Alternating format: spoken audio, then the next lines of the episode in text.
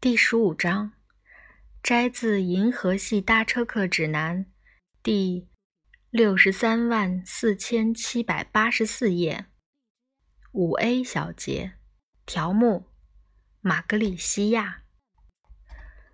仿佛笼罩了重重迷雾的远古时代，在旧银河帝国那伟大而辉煌的日子里，所有人。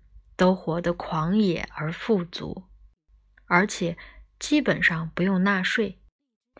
强大的星舰在奇异的恒星之间开辟道路，去银河系空间最深最远的角落追寻冒险和财富。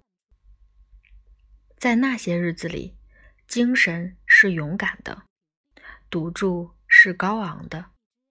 男人是真正的男人，女人是真正的女人。半人马座阿尔法星的毛茸茸小生物是真正的半人马座阿尔法星的毛茸茸小生物。所有人都勇于面对未知的恐惧，创造伟大的工业，大胆的分裂从来没有人分裂过的。不定式帝国就是如此锻造而出的。许多人自然变得极富有，这再正常不过了。而且有钱也没有什么可耻的，因为没有谁真正贫穷。至少值得一提的人都不怎么穷。对于最有钱、最成功的商人而言，生活。不可避免地变得相当沉闷，种种琐碎小事让他们心烦不已。这些人渐渐开始认为，这都是他们所居住的世界的错。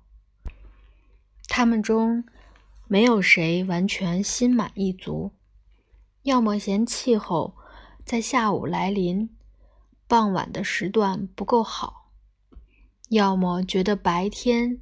长了半个小时，要么是海呈现出的粉色错的不能再错。这就为了一个令人惊愕的特种产业创造出了生存条件。此产品名叫奢侈品星球定制建造，总部位于行星阿格里西亚。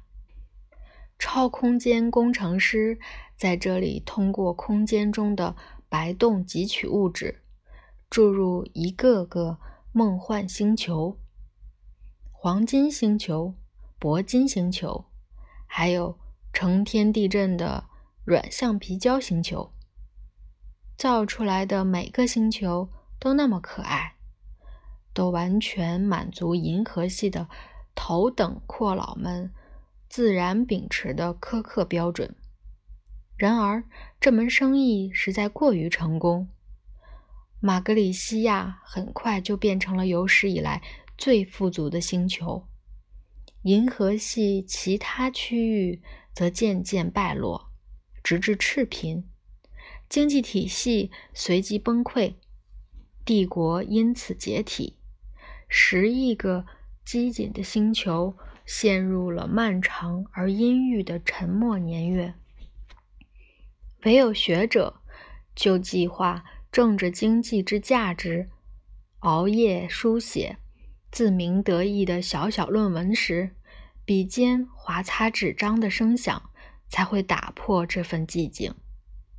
马格里西亚本身消失得无影无踪，记忆很快变成了传奇。隐晦难解。到了如今这个心智已开的时代，大家连一个字都不肯相信这些传奇。